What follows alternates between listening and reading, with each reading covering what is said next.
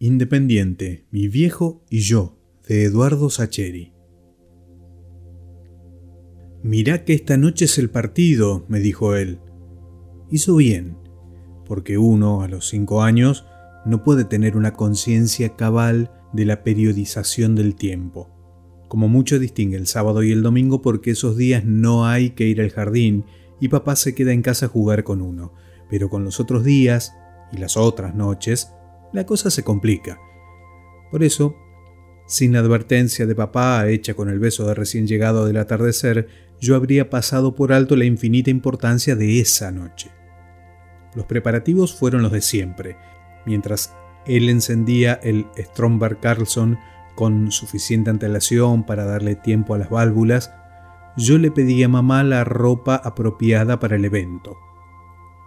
Primero se negó a lo del pantaloncito corto, aduciendo que era invierno y que hacía mucho frío. Yo arguí hasta el cansancio que los jugadores juegan con los pantalones cortos y al aire libre. Una salomónica intervención de papá desempantanó por fin el pleito, con pantalón corto pero sentado cerca de la estufa de querosén del comedor. Después, me puse la camiseta roja con el cuellito blanco, con el once de cuero cosido en la espalda igualito que Daniel Bertoni. Papá, mientras tanto, iba trayendo la colección de trapos rojos que colgábamos a modo de banderas. Había pañuelos, una frazada, un pullover, un par de camisas chillonas, la lámpara de pie, el timón de barco que adornaba la pared, varias de las sillas, todos terminaron ocultos en nuestro rito ornamental y futbolero. Cuando llegué, rigurosamente ataviado con los colores reglamentarios, me llené los ojos de banderas rojas, lo único que nos faltaba era el viento para que flamearan como en la cancha. Papá se negaba, pese a mis acaloradas argumentaciones, a vestir también el atuendo correspondiente, nada de camiseta, y mucho menos de pantalones cortos. A mí me parecía un desperdicio, con tanto trapo rojo disponible y tan a mano. Pero él prefería verlo con su bata de siempre, calzado con sus chinelas ruidosas, con el paquete de Kent y el cenicero, pobrecito, para fumarse los nervios uno por uno.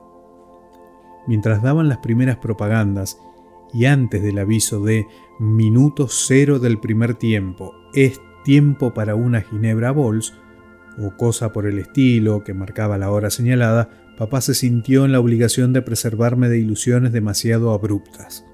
Me miró como me miraba siempre que tenía algo importante que decirme, con una mezcla de solemnidad y ternura, con un bosquejo de sonrisa iluminándole los ojos. Mirá, tipito, empezó porque él me llamaba de esa manera cuando teníamos que aclarar cosas importantes, que la cosa viene difícil.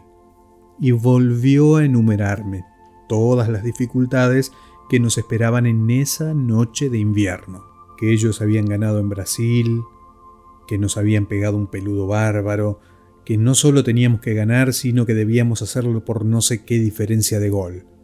Pero para mí, sus argumentos sonaban confusos.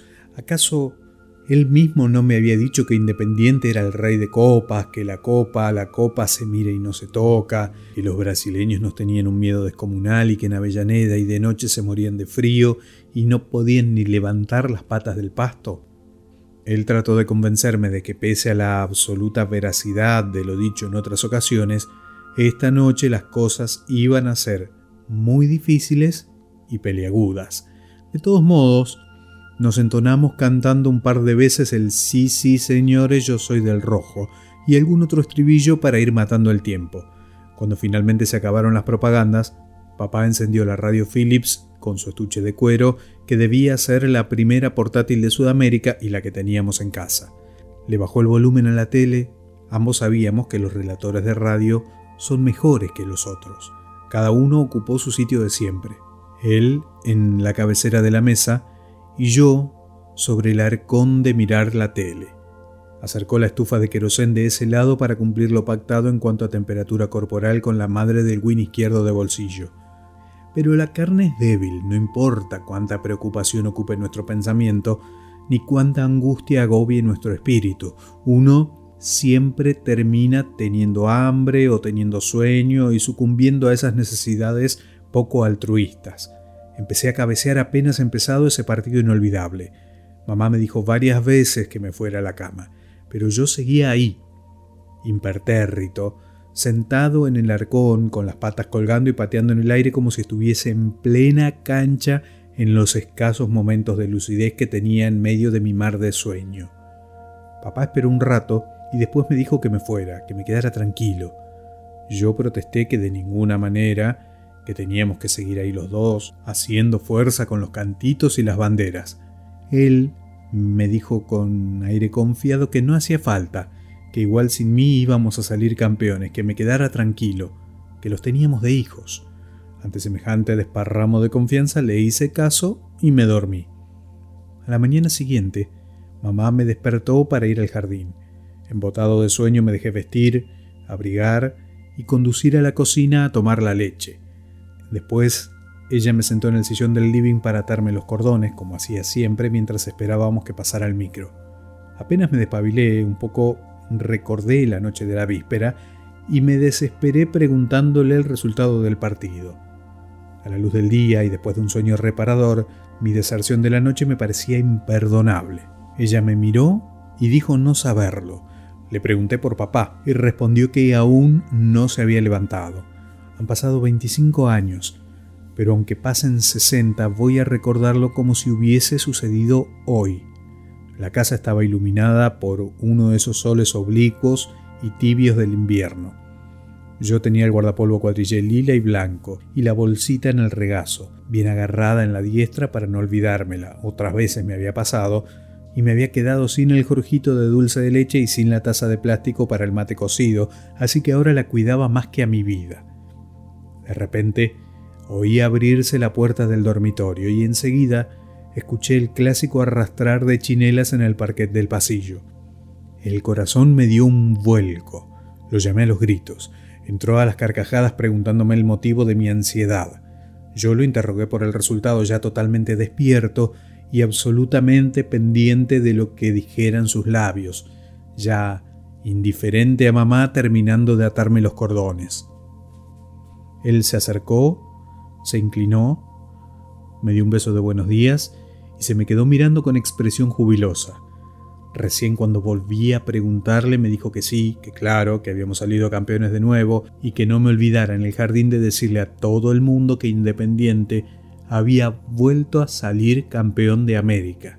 Yo, aún en medio de mi alegría, me hice el tiempo de preguntarle cómo habíamos hecho, si él me había dicho que era muy difícil, que en Brasil nos habían dado un baile bárbaro, que teníamos que hacerle como tres goles, que en el campeonato de acá andábamos como la mona. Él me miró risueño y sembró una semilla más en el fértil potrero de mis sueños de pibe.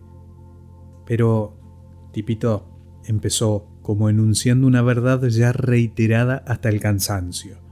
¿No te dije que los brasileños ven la camiseta del rojo y se asustan tanto que no pueden ni mover las patas? ¿No te dije que con el frío se quieren volver a su casa a comer bananas para entrar en calor? Por eso te dejé dormir porque era tan fácil que nos la rebuscamos sin tu aliento. Y en medio de mi maravilla impávida, terminó. Menos mal que te dormiste. Imagínate si te quedas despierto y gritas conmigo. Les hacemos 20 goles y no quieren venir a jugar nunca más. Y nos quedamos sin nadie a quien ganarle la copa. Después me levantó en brazos y cantamos La copa, la copa, se mira y no se toca. Y dimos la vuelta olímpica a los altos por toda la casa. Vino el micro y me fui al jardín de infantes. Supongo que esos son los recuerdos que se le meten a uno en los recovecos del corazón y echan cría y se nutren de su propio néctar y nos marcan para toda la vida. Por lo menos, así ocurrió conmigo.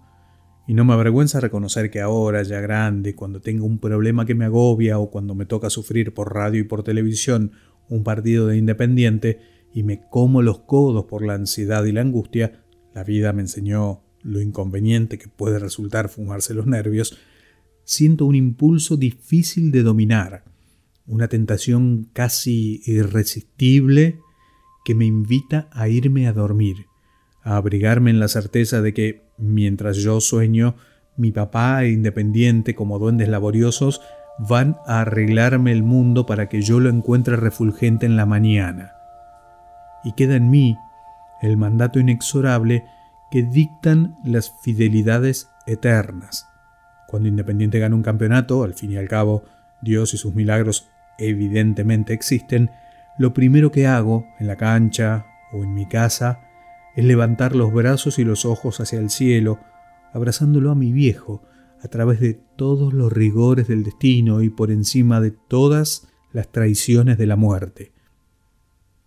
Lo que pasa es que, tratándose del rojo, de mi viejo y de mí, hay veces que la muerte es una señora que nos tiene un miedo bárbaro, una vieja podrida a la que de locales en Avellaneda le tiramos la camiseta y podemos de vez en cuando llenarle la canasta. Todavía me acuerdo de ese número 11 de cuero blanco cosido en la camiseta como el de Bertoni.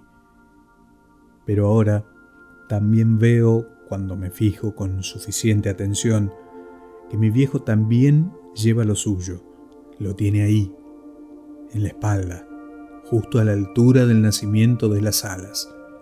Un 10 de cuero blanco, igualito, igualito al de Bocini. del libro La vida que pensamos de Eduardo Sacheri, Independiente, mi viejo y yo.